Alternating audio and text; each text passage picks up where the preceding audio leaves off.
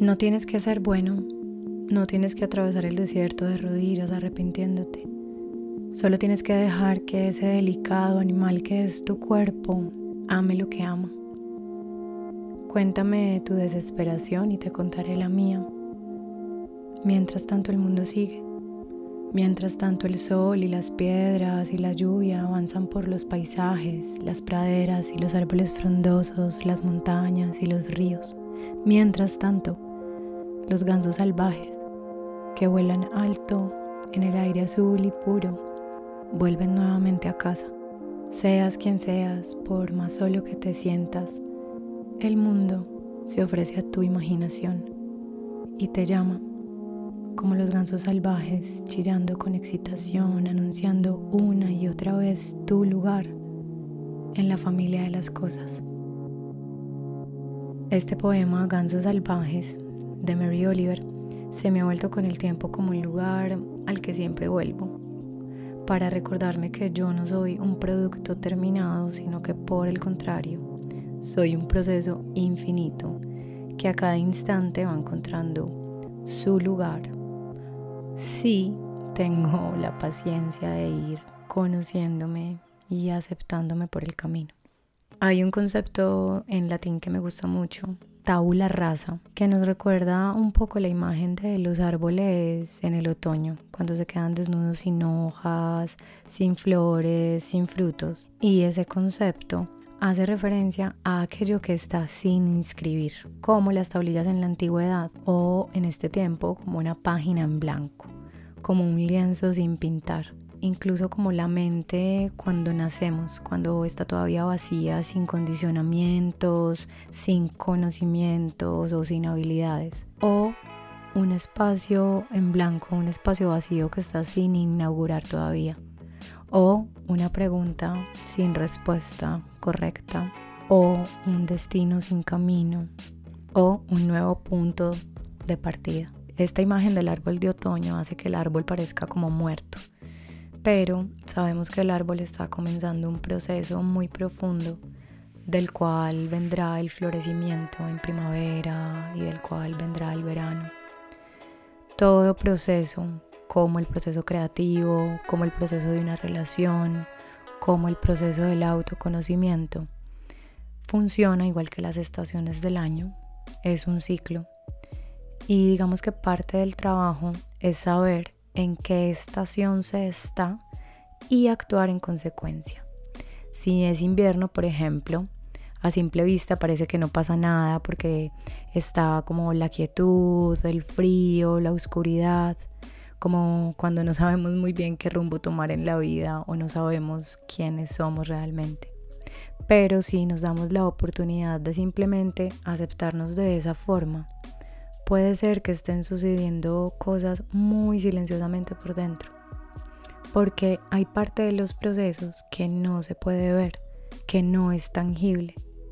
Pero son justamente esas partes las que harán que algo estalle y florezca más adelante. El invitado de hoy es una persona que se dedica a abordar el tema del autoconocimiento con mucha filosofía, pero a la vez con mucho pragmatismo, y al igual que Mary Oliver en su poema, propone que lo único que tenemos que hacer es aceptar y dejar que ese delicado animal que es nuestro cuerpo ame lo que ama. En muchas ocasiones lo escucharás hablando de conceptos como vata, pita, kafa, propios de la filosofía ayurveda, pero te propongo que no te dejes despistar porque en realidad el corazón de nuestra conversación no es acerca de estos temas propiamente y en todo caso, si te causan curiosidad, te invito a seguir su trabajo de cerca.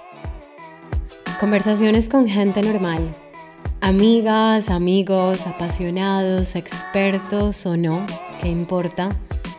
En el fondo todos tenemos algo para decir porque estamos llenos de preguntas, de historias, de obsesiones, de puntos de vista, de aprendizajes, de placeres, que hacen que nuestra cotidianidad sea mucho más extraordinaria de lo que creemos. Este es un podcast para celebrar la creatividad, la inspiración, la curiosidad y, ¿por qué no?, la imperfección. Bienvenidas bienvenidos. Yo soy Carolina Chabate y esto es Cosas que dan cuerda al mundo. Arturo Castillo, más conocido en redes sociales como Artur Veda, nació en República Dominicana en un ecosistema lleno de sabores, de aromas tropicales.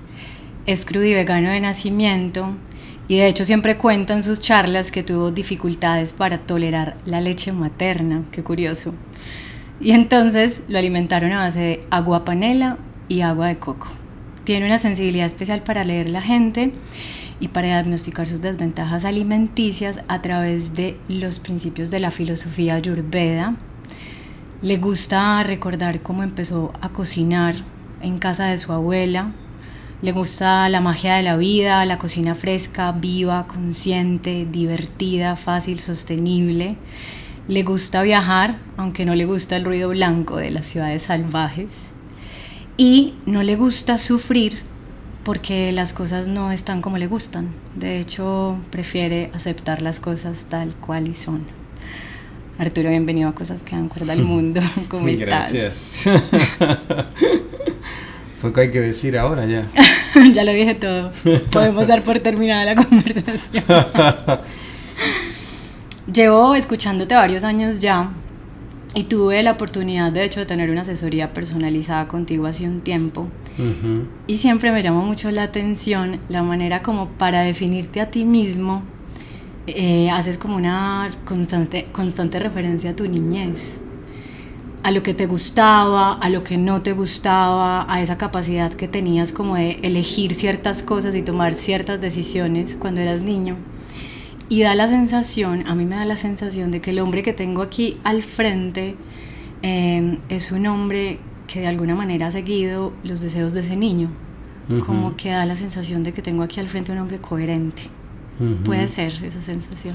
Yo creo que sí, y lo siento así, ¿no? Hay un deseo de que las cosas sean como son em, desde el origen. Mm. no, no, querer cambiar por lo que se supone que debería de ser. Mm, toda mi vida ha ido en, yo diría que al ritmo de, sí, de la coherencia, de hacer cosas que no me dañen a mí y que no dañen a otros, como un niño, jugar eh, y, poder interpretar las cosas desde lo más puro posible, ¿no? Entonces, de algún modo, em, buscar esos, esas conexiones para referirte a cada momento sin verte esclavo de lo que te gustaría que fuera, sino aceptando lo que estás haciendo para no sufrir en el proceso de querer cambiarlo, te da como un estado de coherencia, ¿no? Constantemente de que estás yendo por el camino de, de la verdad interna, ¿no? De, de ese niño, ¿no? La coherencia es una gran compañera cuando te sirve para motivarte, cuando sí, como que te, te, impulsa y de hecho es como muy, va muy agarrada de la mano de la intuición, pero también tiene como un lado B, la coherencia, ¿no? Como que a veces siento que sale muy costosa y nos pone un peso muy pesado porque nos puede volver radicales para juzgarnos a nosotros mismos y hasta para, para juzgar el entorno, como cuando alguna persona tiene como una causa y, y, yo veo que no es coherente, entonces la utilizo como, como su debilidad, es curiosa la coherencia. Claro, porque se tiene una imagen de la coherencia de que es algo que es o no, de, o sea, se tiene una imagen como de esto es correcto porque es coherente y esto no es correcto porque no es coherente, pero la coherencia no es correcta ni, ni no correcta la coherencia es y no necesita decir que es, porque ya es. Entonces, cuando algo es coherente, brota solo. Cuando no es coherente, no está mal. No está mal que no sea coherente. El tema es, ¿cuál es el objetivo de que no sea coherente? Es por un objetivo de salvar otras cosas que también se van a ver beneficiadas de que ese momento no sea coherente yo puedo tener un propósito y decir, mira, yo a las 2 de la tarde voy a comer. Y es coherente que a las 2 de la tarde yo vaya y coma. Pero quizás ocurre algo que a esa hora no puede ser. Entonces sigue siendo coherente que yo deje de comer a las 2 porque hay otro fin que tiene más coherencia que ese. Es decir, hay unas capas de prioridades que van con la vida. Yo no puedo rechazar las capas de prioridades porque considere que no cumple lo que se supone que tenía previsto. Porque entonces estaré viviendo atado a una idea fija y eso trae mucho dolor, mucho sufrimiento. Y la, vida finalmente no es eso. Para nada. No es una idea fija, es una pregunta abierta. Claro, tú sales a la calle y eso es un show. Te puedes encontrar cualquier cosa. Y más vale que te pilles sonriendo, porque puede pasar un autobús y, y, salpicarte con el agua que llovió y ensuciarte toda la ropa, devolverte a casa, cambiarte. Fíjate la escena que dura, ¿no? Que incómoda y vas con prisa, no puedes... Entonces, depende de ti sufrir o aceptarlo.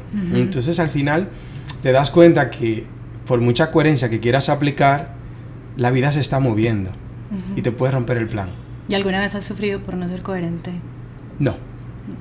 No, porque el sufrimiento es de la mente, no es una necesidad vital. El sufrimiento no es necesario. Lo que sí es importante es reconocer dónde está el atasco para utilizar el atasco como herramienta, no mm. como para sufrir. Como palanca. Claro, te dice, ostra, me he quedado atascado aquí, ¿qué me pasa? Ah, no, es por... Ah, ok, ¡fum! Entonces te elevas.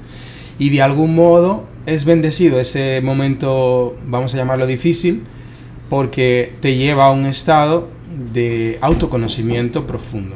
Tú compartes el Ayurveda como este camino de comprensión de la vida, justamente, que busca dos cosas, la plenitud del ser y la sanación a través de esta cosa maravillosa que todos estamos buscando y es el autoconocimiento y la relación con el entorno. Yo a veces siento que envejecer, no crecer, sino envejecer, para la mayoría de las personas implica como una grandísima renuncia a esa inocencia de la que hablábamos de, los niños. Y esa inocencia con la que comprendíamos el entorno, con la que preferíamos cosas, tomábamos decisiones y con la que explorábamos la realidad a través de los sentidos. Entonces, mi pregunta es, ¿podríamos decir que la ayurveda como camino de autoconocimiento de alguna manera nos reconcilia con esa esencia que se nos perdió por el camino a algunos. Constantemente. La Ayurveda dice que tienes que llevarte bien con el entorno para no sufrir del entorno. Tienes que llevarte bien con tus pensamientos, contigo, para no sufrir por esos brotes mentales. Ten en cuenta que tarde o temprano estamos viéndonos eh, de algún modo arrastrados por lo que sucede fuera los cinco sentidos nos están llevando hacia afuera. Sí. Y el corazón late, y a veces no late tan fuerte como para cogerle a los cinco sentidos y decirle, hey, escúchame, estoy aquí. Como lo haría un niño, por ejemplo, cuando decide realmente, no quiero comer, mamá, eh, no quiero hacer esto porque no sé por qué, pero yo siento que no. Y hemos perdido esa desconexión del mensaje del cuerpo, el mensaje de la emoción interna, por lo que se supone que debería de ser. Y como lo que se supone que debería de ser no deja de ser una cárcel porque lo que se supone que debería de ser es como que lo que tú estás haciendo ahora no es válido. Porque se supone que no es eso, es otra cosa. Por eso a mí me cuestiona tanto este, este concepto como de tu mejor versión. A mí no termina como de encajarme esa, esa idea de la mejor versión porque siento que estar como todos los días esculpiendo una mejor versión mía mm, me puede llevar a no aceptarme tal y como soy. Sí, es lindo esto que dices. Yo creo que, que tiene dos, dos, filos, ¿no? Por ejemplo, a mí me gusta utilizar, eh, encontrar una versión mejorada de ti o, o, verdadera, pero no desde el punto competencia de a ver si mañana soy mejor, sino desde el punto de reconocer en mí que hay aspectos que podrían estar más en armonía. No como abalanzarme a la búsqueda de, hacerlo forzadamente para, para, lograr un resultado y decir, hey, yo estoy aquí, soy mi mejor versión, sino, wow, reconozco que mi manera de contestar o mi manera de comer o mi manera de, actuar en ciertos momentos podría ser mejor. Entonces me voy a enfocar en utilizar eso para reconocer en mí que puede ser mejor. Y entonces, eso en realidad pienso que, que te empodera, que te da poder reconocer en ti que hay cosas mejorables. pero no mejorables por lo que se supone que debería de ser o por lo que otro espera, sino porque tú mismo sientes que cuando lo haces, mm, no te sientes tan bien. Entonces hay algo que hacer ahí. Y si lo haces desde el amor, es muy liberador. Muy liberador porque tú puedes ver en ti y decir, mm, ¿por qué hago esto? ¿Para qué hago? Ah, hago esto porque tengo miedo. ¿Y por qué tengo miedo? Ah, tengo miedo porque pueden pensar. ¿Y por qué yo estoy pensando lo que puede pensar otro? Y entonces empiezas a sanar constantemente ese diálogo interno que es el que va a permitir que cuando tú te expreses, no te expreses desde ahí, te expreses desde esa versión verdadera. Esa idea del miedo y el amor a mí me, me resuena un montón porque es una idea como que yo siento que cuando decido por miedo siempre estoy pensando en lo que no quiero que pase. Claro. Y cuando decido por amor estoy pensando justamente en lo que sí quiero que pase, ¿no? En lo que sí quiero ser. Sí, es lindo, ¿no? cuando, cuando tú te haces una pregunta en tu vida, ¿no? Y dices, ¿qué es lo que yo puedo hacer ahora? Que aporte amor a los demás, respeto, compasión y que además también funcione para mí. Y te haces esta pregunta varias veces al día y te das cuenta que siempre la respuesta es la honestidad. Sí, además que e, ese tipo de preguntas, yo, yo, siempre digo que son más interesantes las preguntas que las respuestas y ese tipo de preguntas te sacan de ser el centro de las cosas, ¿no? No es que yo no soy el centro de las cosas. Claro. El centro de lo que sean que son mis talentos, de lo que yo haga, es siempre implica a otros, ¿no? Eso, es. Hace que lo que está sucediendo a nuestro alrededor em, sea más grande de lo que pensamos que está haciendo. Por ejemplo, imagínate, nosotros pensamos en esta grabación. Es más grande de lo que nosotros estamos pensando que es. Porque quizás estas palabras lleguen justo a la persona que la necesita en el momento. Qué lindo. Se convierte en una sanación. Porque si una persona escucha que no tiene que luchar con la vida, que lo que tiene que hacer es no querer que las cosas sean de una determinada manera, sino aceptar que hay cosas que no puede cambiar, pero sí aprender de ellas, entonces se sana de cualquier cosa en la vida. Nuestro amado verbo fluir, ¿no? fluir a veces es hipócrita. ¿Sí? Sí, porque se está prostituida la palabra. Fluir a veces se interpreta como, bueno, que pase. Sí, es verdad. no es así, porque fluir conlleva una aceptación, que no es lo mismo que una resignación. A veces nos resignamos, bueno, pues nada, pues, pues que sea como tenga que ser, eso no es fluir. Eso está resignado, entonces estás angustiado por dentro, sintiéndote triste porque las cosas no están siendo como se supone que deberían de ser. Últimamente, desde hace un año para acá, me vengo enfocando mucho en el debería de ser. Es algo que constantemente pienso, ah, según el momento, esto debería de ser así. ¿Y qué pasa si no es así? ¿Cuál es el problema? Que los demás no van a ver una versión de mí que a ellos les gustaría ver o que yo siento que he fallado a alguien. Entonces te planteas esto, ¿no? Y automáticamente hay una respuesta. Eh, en, ese, en, esa misma idea de, del deber ser, elegimos todo el tiempo como maneras de ganarnos la vida, por ejemplo.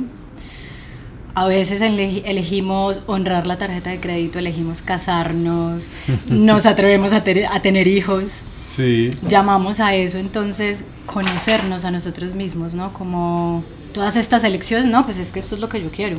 No, ni mm. lo ponemos ni lo cuestionamos muchas veces. Hay gente que vive así, hay gente que vive de una manera, digamos, más mm, coherente, volvemos a esa palabra. Y yo siento que volver a, a, esto del autoconocimiento es casi, casi un acto revolucionario en estos tiempos, en medio de esta cultura que lo que hace es robarnos el autoestima, digamos de alguna manera, por poner una palabra, robarnos el autoestima y nos la quiere devolver pintada al precio del último producto y pintada. claro. Será justamente por ese ruido por todos esos ruidos que es tan difícil escucharnos, ¿no? Hablo y hablo también concretamente de esas propuestas que tú nos haces de escucharnos para desde ahí alimentarnos. No solo comer, alimentarnos. Claro, total. Sí, mira, en mis conferencias suelo, tú sabes, hay, hay un, un, gran porcentaje de, mujeres. Eh, te diría que 95% mujeres. Y yo siempre les digo a ellas, digo, si lo que tú vas a hacer en la vida lo haces desde pintar lo que eres, estás queriendo ser otra cosa. Asegúrate que la acción que vas a hacer la estás haciendo desde el escenario adecuado, porque ¿cómo voy yo a respetar lo que soy si lo pinto? Mm. Porque no me gusta lo que está haciendo. Entonces me pinto las uñas, me disfrazo con maquillajes y utilizo el maquillaje como una barrera para que lo de fuera no afecte lo de dentro. Porque lo de dentro está sensible porque no acepta lo que es. Intenta que lo que es desde dentro fuera se interprete de una manera diferente para que sea aceptado para poder formar parte de lo que esperan que yo sea. Como que ponemos capas y entonces lo de adentro no puede salir porque no encuentra por dónde. No puede, no puede. Entonces hay, hay un hermetismo que, que, no te permite ser tu, tu, verdadera esencia. Por lo tanto, vas a sufrir porque tus decisiones están tomadas de un personaje, no desde la esencia. Por eso, cuando buscas pareja desde ahí, em, es perecedero porque tú no eres este maquillaje, esa persona no es ese maquillaje o esa forma de vestir o de hablar o ese coche. Entonces, pocas veces nos enfocamos en el discurso interno de la persona que tenemos delante. Hay un discurso externo que es yo me he visto de una manera, yo hablo de una manera, eh, yo me pinto de una manera, etcétera, etcétera. Y luego hay un discurso interno que está diciendo otra cosa muchas veces. Entonces, yo siempre digo, no te pongas petróleo en las uñas, porque el petróleo no va a permitir que vivas una mejor vida. El petróleo no te salva de nada. El petróleo al contrario te hunde más profundo porque certifica que lo que tienes no te gusta como es y que hay que pintarlo para que sea aceptado. Esto es un tema que genera mucha polémica porque muchas mujeres dicen, no, es que a mí me gusta pintarme. Mm. Bueno, yo, yo, sí creo que igual también hay como un montón de, temas de que atraviesan desde lo cultural, la vanidad, que también es... A mí, me, por ejemplo, me gusta la vanidad, me gusta mucho, la disfruto, para mí la vanidad es un ritual, pero claro, desde dónde lo haces. Efectivamente, ese, ese yo creo que es el, el eje principal. Te quieres pintar, está bien pintarte, porque pintarte pues puede ser una fiesta, para ti es como, ay, pues me voy a pintar y, al fin y al cabo es cierto que estamos en un personaje, ¿no? En este plano terrestre. Todo el tiempo. Y, y, ese personaje tú lo puedes mimar de esta manera. Y eso está bien. El tema es, el foco de la dirección en mi vida, ¿lo estoy haciendo desde el personaje o desde la verdadera esencia? Esto de los personajes, ahí un breve paréntesis, me llama mucho la atención últimamente, todo el tiempo, porque siento que estamos en el tiempo de los personajes. Redes sociales, por ejemplo. Uy, sí. tú yo creo que lo tienes, lo vives todo el tiempo como lo que se espera de tu personaje, lo que tú realmente eres. Y también siento que hay ocurre mucho que hay gente como que su propio personaje se las traga, se las come y entonces ya estás viviendo es todo el tiempo para alimentar Mira, yo soy yo me considero experto en hacer sufrir a la gente. experto, no soy un profesional. En defraudar tus expectativas. Claro, la gente está esperando cosas de mí y yo hago justo la otra. Y me encanta porque, ay, pero ¿y tú no? No, nada, olvídate. Otra historia. Entonces, les rompo la cabeza. Deberíamos volvernos expertos en, eso también. En hacer sufrir a los demás a través de sus limitaciones mentales, no de que tú le hagas daño, sino de que esa persona tiene una limitación mental con lo que espera de ti y a través de tú poder ser más excelente en tu decisión de hacer lo que realmente tú quieres y no lo que esperan que tú hagas, poder destruirle su, cabeza, estallársela. A mí me encanta esto. Me encanta, es una cosa orgásmica para mí porque me dice que estoy yendo por el camino correcto, que es el camino de cuál es mi esencia, no voy a hacer lo que tú esperas de mí. Es cierto que me gusta eh, agradar y ser amable y, hacer todo lo que pueda de mi parte eh, hasta llegar al borde de la prostitución sin cruzar la valla porque ahí uno se puede perder. Se puede perder. Entonces la gente me dice, ay, no publicas tal, no publico. Ay, no sé qué, sí, ahora publico. Ah, pero pensé que no, sí, pero ahora sí. O sea, hacer lo que me da la gana, porque... Hacer el ejercicio de aprender a decir sí y no. Y no. Eso es. Me encanta. A mí también me encanta. Yo lo estoy aprendiendo. A veces se me olvida y vuelvo. Digo, yo esta lección ya la había aprendido otra vez. Ven para acá. Total. Sí, sí, es total. Es de locos.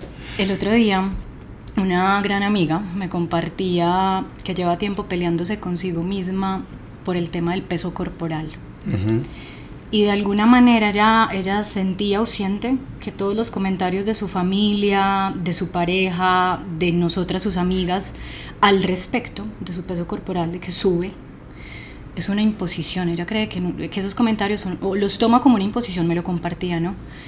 Y ella me decía, yo simplemente siento que yo voy a empezar a comer mejor cuando sea mi tiempo, como los niños. ¿Qué le dirías a mi amiga?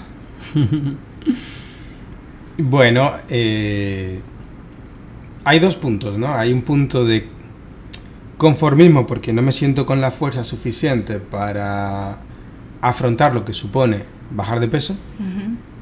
Entonces, eh, pinto la madera temporalmente con un color que me gusta más. En vez de rasparla desde el principio y cortarla y ponerla. Y luego hay otra opción que es, siento la presión porque hay una parte de mí que reconoce en esa presión que hay una tendencia social que me lleva a algo que no vibra con mi esencia. Y como no vibra con mi esencia, me veo en el conflicto de o lo cumplo o me sigo dejando arrastrar? ¿Qué hago? Las dos versiones son positivas. En una estás aprendiendo de tu propia máscara para camuflar lo que te da pereza tomar acción. Y en otra estás viendo como lo de fuera te está imponiendo una serie de conductas y, de peso y de forma de comer y de vivir que también te enseñan cosas maravillosas. Te enseñan a que tú tienes que poner realmente el punto y aparte a las cosas y no dejarte arrastrar por lo que esperan que seas. El peso es un tema que cuando no roza la, la, insalud, está bien el peso que sea. Si no es por un tema eh, que pueda rozar la, la insalud, es perfecto, siéntete bien con lo que tienes y lo que tienes te va a acompañar con alegría. Si no te sientes bien con lo que tienes, lo que tienes te va a atacar de algún modo, vas a sentir como si tu propio cuerpo te pesa. Pero yo a, veces lo veo en estos cafas, ¿no? E, ellos son contentos, son alegres y están divertidos porque están haciendo las cosas en la vida que les gusta. Creo que enfocarte en lo que sí te gusta de ti, en, en lo que realmente crees, que te hace levantarte por las mañanas tiene más valor que enfocarnos en el peso. El peso no deja de ser una medida para que tú encajes en un canon para poder venderte los zapatos de la misma talla de la otra, la misma falda con la misma talla de la otra, eh, todo. La idea es que buscan que nos reproduzcamos como piezas claro. y no como esencia vital si nosotros nos convertimos en esencia, nos esfumamos de lo que ellos nos proponen y esto podría ser un caos en el mundo. ¿Te imaginas que todo el mundo dice, pues ya no voy más al supermercado? Pues ya no te voy a comprar más esos zapatos. Pues ya no voy a comprar alfombras con petróleo. Ahora voy a pintar las paredes con, con colorantes naturales, de tierra, de barro. Ahora no voy a poner... Eh, eh, ¿cómo se llama esto? Eh, suavizante en mi ropa para lavar, no voy a utilizar detergente químico, que son los desechos de tus fábricas que me los vendes con aromas químicos para que yo crea que con eso voy a lavar la ropa. Ahora ya no voy a utilizar, por ejemplo, coches, voy a utilizar bicis. Ahora lo que voy a hacer es ocuparme de mi alimentación y voy a plantar un huerto y me voy de la ciudad. Y o sea, Artur, vea presidente, por favor. O sea, se puede montar un caos, imagínate. O sea, hay, hay, tantos ahora que podríamos hacer, ahora, ahora, ahora, ahora. Que, que, que, claro, el tema es cuántos de esos ahora estás pudiendo implantar en tu vida sin sentirte mal y contribuyendo a que los demás reciban una versión verdadera de ti sin montar una máscara para demostrar que estás haciendo ahora solo por ser cool. Eso está ahora muy de moda. Sí, sí, sí, sí, exacto. La gente quiere hacer ahora por estar cool, por, ah, no, ahora se lleva esto, ok, pues lo hago. Pero eso es perecedero, ¿sabes? Porque no es, eh, no es la esencia hablando a través de ti. ¿Qué tanto hay de ego, por ejemplo, esa palabra? Bueno, la palabra ego ya sabes que está, está, está prostituida. También, también. estamos hablando mucho de prostitución en sí, uy, sí, sí, sí, ¿Cómo, ¿cómo voy a titular esto? la fábrica de la prostitución. No, mira, ¿sabes qué pasa? Me gusta eso de la prostitución porque define muy bien cuando uno se enfoca en, en un objetivo, pero desde, la, desde el dolor por estar haciéndolo. ¿Mm? Quiero conseguir algo, pero el sacrificio por el cual estoy luchando para lograrlo me hace que me pierda, me hace que, que, pierda mi verdad. Y el ego eh, se ha nombrado tanto en tantos libros, pero el ego está presente constantemente en nosotros. Hay muchos tipos de ego. Hay egos que son senadores. Hay egos que literalmente despiertan en ti una capacidad de autosuperación. Hay un montón, sí, hay, claro. hay, un montón. Y, y, a mí cuando te escucho en tus conferencias, a veces, a veces digo como cómo diferenciar, cuando te, te escucho como eligiendo este, esto de, bueno, cómo me alimento, cómo fluyo con lo que mi cuerpo pide. Yo digo, pero ¿cómo diferenciar lo que me pide el ego de lo que me pide el cuerpo, por ejemplo? Quien mi cuerpo, quien dice que no es real que mi cuerpo me esté pidiendo este helado de yogur delicioso, que a lo mejor me va a caer fatal por la lactosa que tiene, o, es, es, decir, uno cómo comienza a alinearse con lo que realmente no quiere tu personaje, sino el que quiere el de más adentro, ese, el de más adentro del que hablamos. Desmontando el personaje. Tienes que pararte enfrente de, de esa obra de teatro y quitar ese telón de ahí para poder ver lo que está detrás. Y lo que está detrás es que hay insatisfacción. Mm. O sea, si tú abres el telón, te encuentras a todo un montón de personajes ahí detrás llorando, insatisfechos, con una vida que no les gusta, con un montón de traumas. Y esos personajes están sedientos de atención. Alguna vez te escuché una frase muy simple pero muy poderosa acerca de nuestra manera de comer y decías, no es el alimento en sí, sino lo que se ha vivido. nos comemos nuestras emociones. Sí, siempre. Siempre hay una tendencia. Uno come como se siente y se siente como come. Mm, tan simple como Tan simple como eso. Entonces, el estado de ánimo que tú tienes ahora dicta una manera con la que vas a elegir el alimento que vas a comer.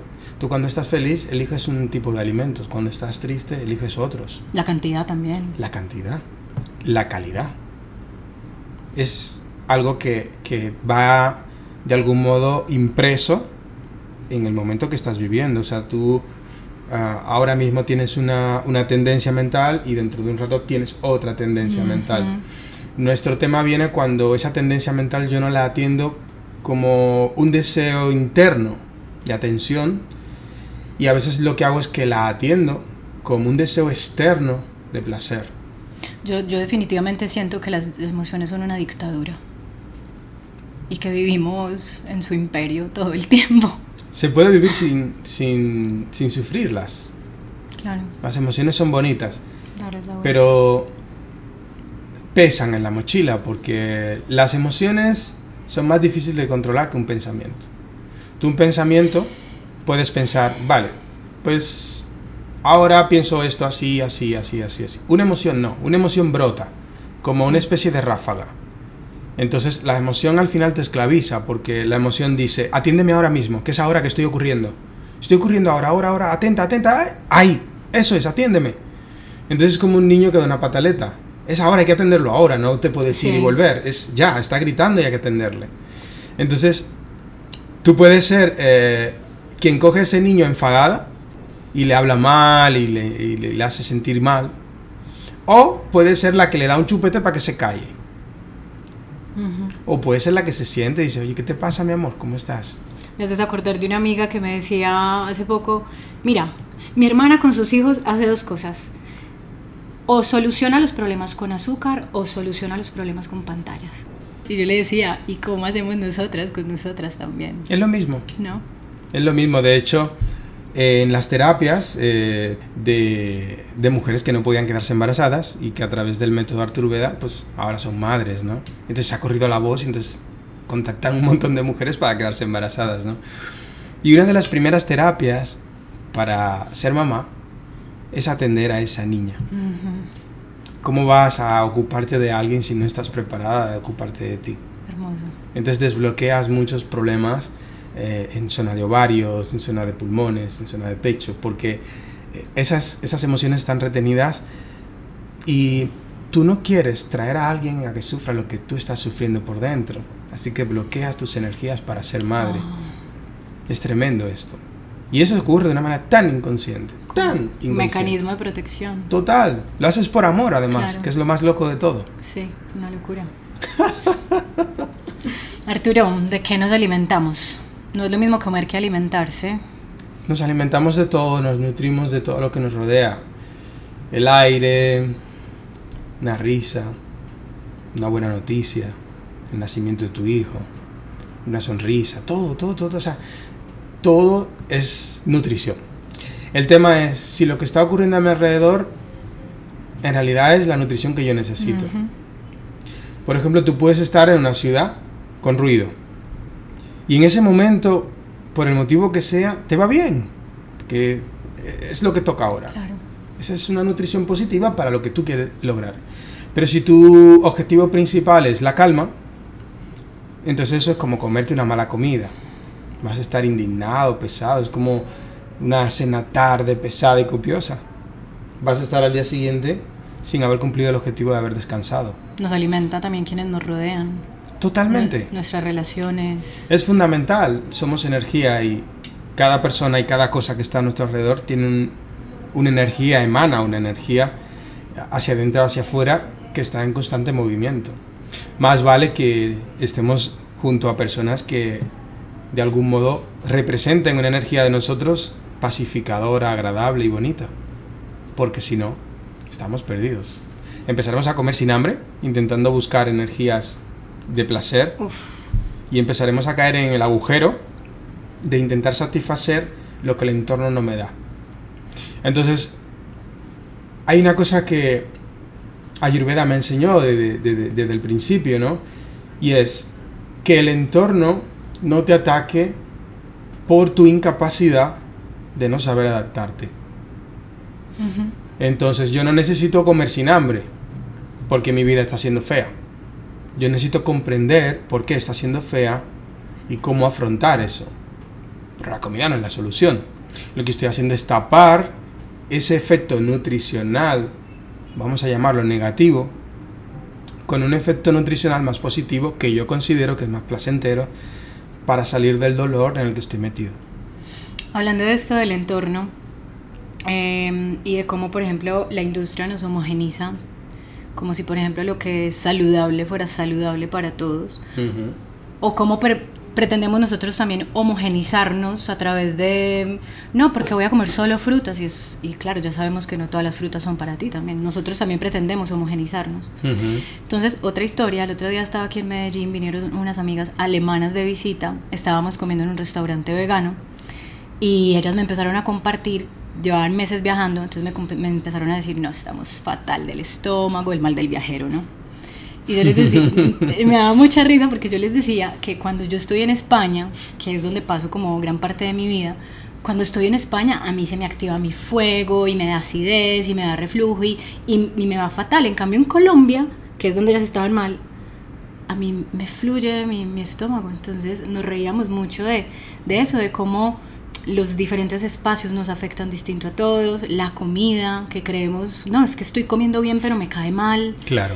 O, o como lo que a, mí me afecta a ti de repente te es indiferente. Y entonces eh, hablábamos de que estábamos, estamos regidos por, por algo mucho más esencial y más poético a, mi manera de ver. Y es el tema de, de los distintos elementos, de, de, ese fuego, de la tierra, del aire, del agua que, que nos habita. Claro. Entonces me gustaría que compartieras así como a grandes rasgos. Mira, hay, hay una cosa que, que muchas veces no se tiene en cuenta y es que hay un ancla en el estómago de cada persona. somos como un barco y vamos viajando y hay un momento que tú echas este ancla. A una hora determinada, en una situación determinada, tú echas este ancla. Este ancla está construido con tu carta natal, con tu nacimiento. Por eso, venir a Medellín y comer para ti forma parte de tu naturaleza. Comer en otro sitio, otra temperatura, otro entorno, otra comida, no es parte de tu naturaleza. ¿Qué pasa? La globalización nos ha hecho de algún modo nómadas, nos ha permitido más que nunca viajar eh, y el cuerpo sufre los deseos de la mente. Por eso el cuerpo enferma porque la mente tiene un capricho. Es voy a hacer esto, voy a hacer lo otro, a mí me apetece hacer esto, así que tú cállate y sufre lo que a mí me apetece que tú hagas. Por lo tanto, cuando nosotros viajamos y nos encontramos con un ambiente diferente, siempre lo único verdadero es la prudencia. Maravilloso. No privarnos, sino la prudencia. A ver, yo estoy aquí en este entorno, ¿qué se come aquí? Ah, se come esto, bueno, se come esto, pero yo no estoy obligado a comer esto. Yo estoy obligado a ser fiel a mi verdad. Entonces mi verdad dice, yo tengo un ancla que está construido de este tipo de hábitos. Bueno, pues voy a buscar lo más parecido a mi ancla mm. para anclar mi barco bien, para que el viento no me arrastre, para que mi, sistema nervioso no se vuelva loco. Y utilizo la metáfora del barco porque el sistema nervioso, que en este caso corresponde más con bata, rige todo en nosotros. Si el sistema nervioso está en caos, vamos a estar eligiendo cosas que no son coherentes, para lo que en realidad estamos deseando en ese momento. Vamos a elegir cosas que nos van a hacer daño, vamos a herir a los demás, vamos a hacer cosas que realmente están en contra de todo. Por lo tanto, si el sistema nervioso está bajo control, yo puedo permitir tomar decisiones con la mayor certeza, con mi esencia. Así que, como principal pilar, ser más fiel a tu ancla, porque eso te va a dar grandes satisfacciones y va a permitir que viajar no se convierta en un, en un dolor. Mira, por ejemplo, yo vengo a Medellín ¿no? y entonces aquí estoy mejor que en España, a nivel digestivo. Pero claro, tiene sentido. Claro, tú eres dominicano. Claro, entonces es otra historia. El trópico. Claro, y, y, y, la comida rica que se come aquí, ¿no? Pues es una comida que también es pesada. arroz, frijoles, arepas, tal. Y claro, deliciosa y demás, pues a mí me sienta mucho más ligero comer aquí este tipo de cosas que comerlas, por ejemplo, en Barcelona o en Madrid. Pero radicalmente. Los alimentos también viajan y... claro, claro, y aparte de, de todo eso, el clima. El clima. El clima dicta la digestión. Wow. Uno no puede digerir igual en invierno que en verano, en primavera, en otoño. Jamás. Hay una, un ciclo de digestión que está arraigado íntimamente con la temperatura. La temperatura por la noche dice cómo vas a digerir. La temperatura por la mañana dice este es el apetito que hay. La del mediodía te dice esta es la que hay. Por lo tanto, eso es lo que hay que escuchar. Bueno, vamos entrando al final de esta bonita conversación.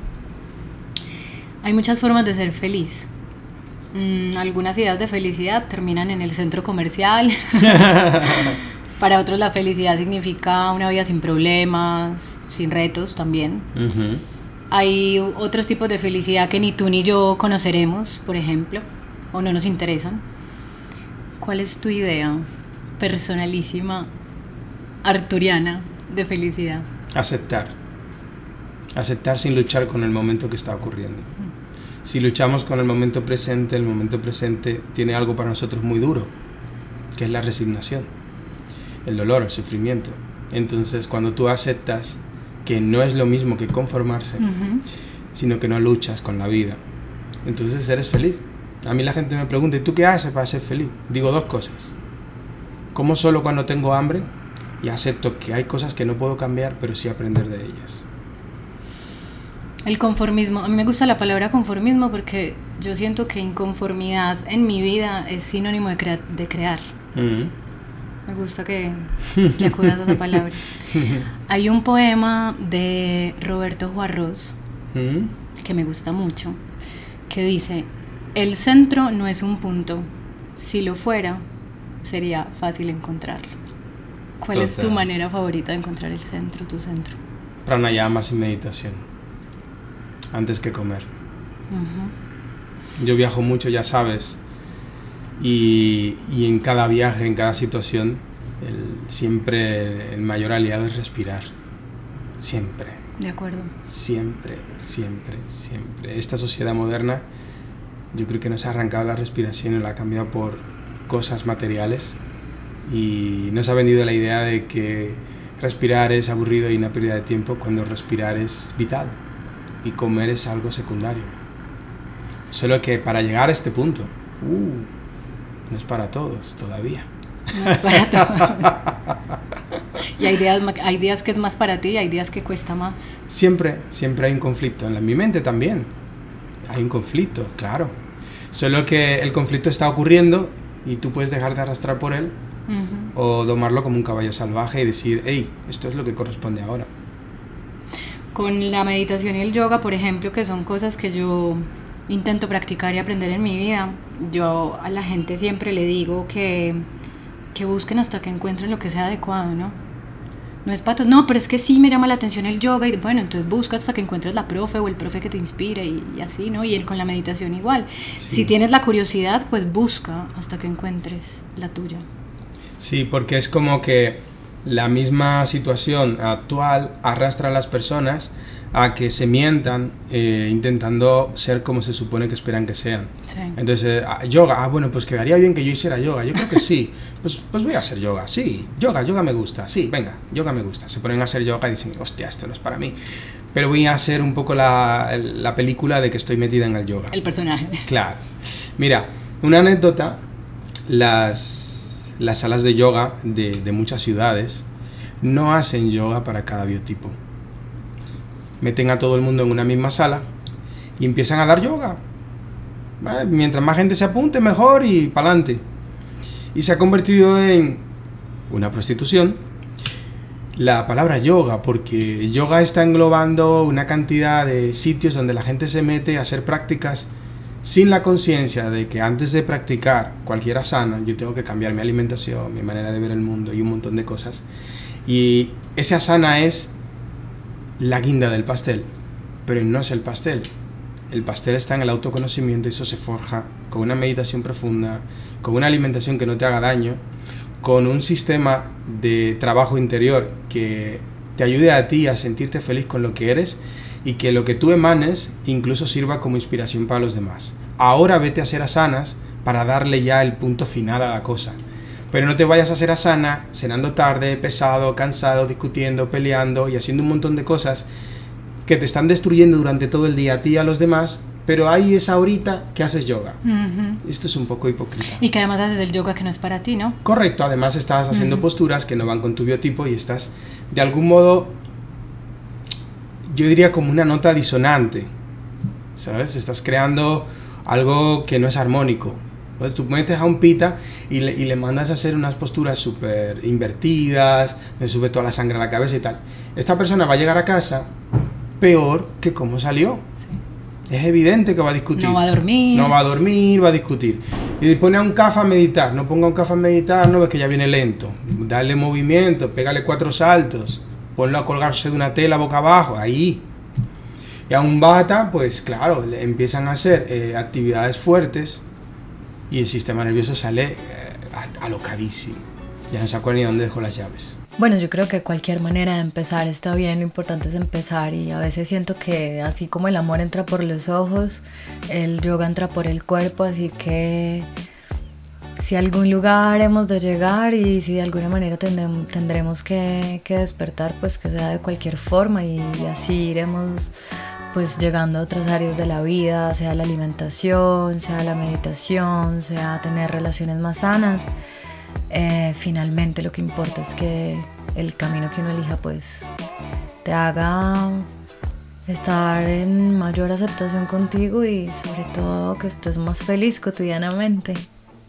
Que le da cuerda a tu mundo. El amor. El amor por mí. Para poder servirte a ti. Arturo, encantada de tenerte aquí. Muchas gracias por aceptar esta invitación. Gracias. Qué delicia. Qué maravilla.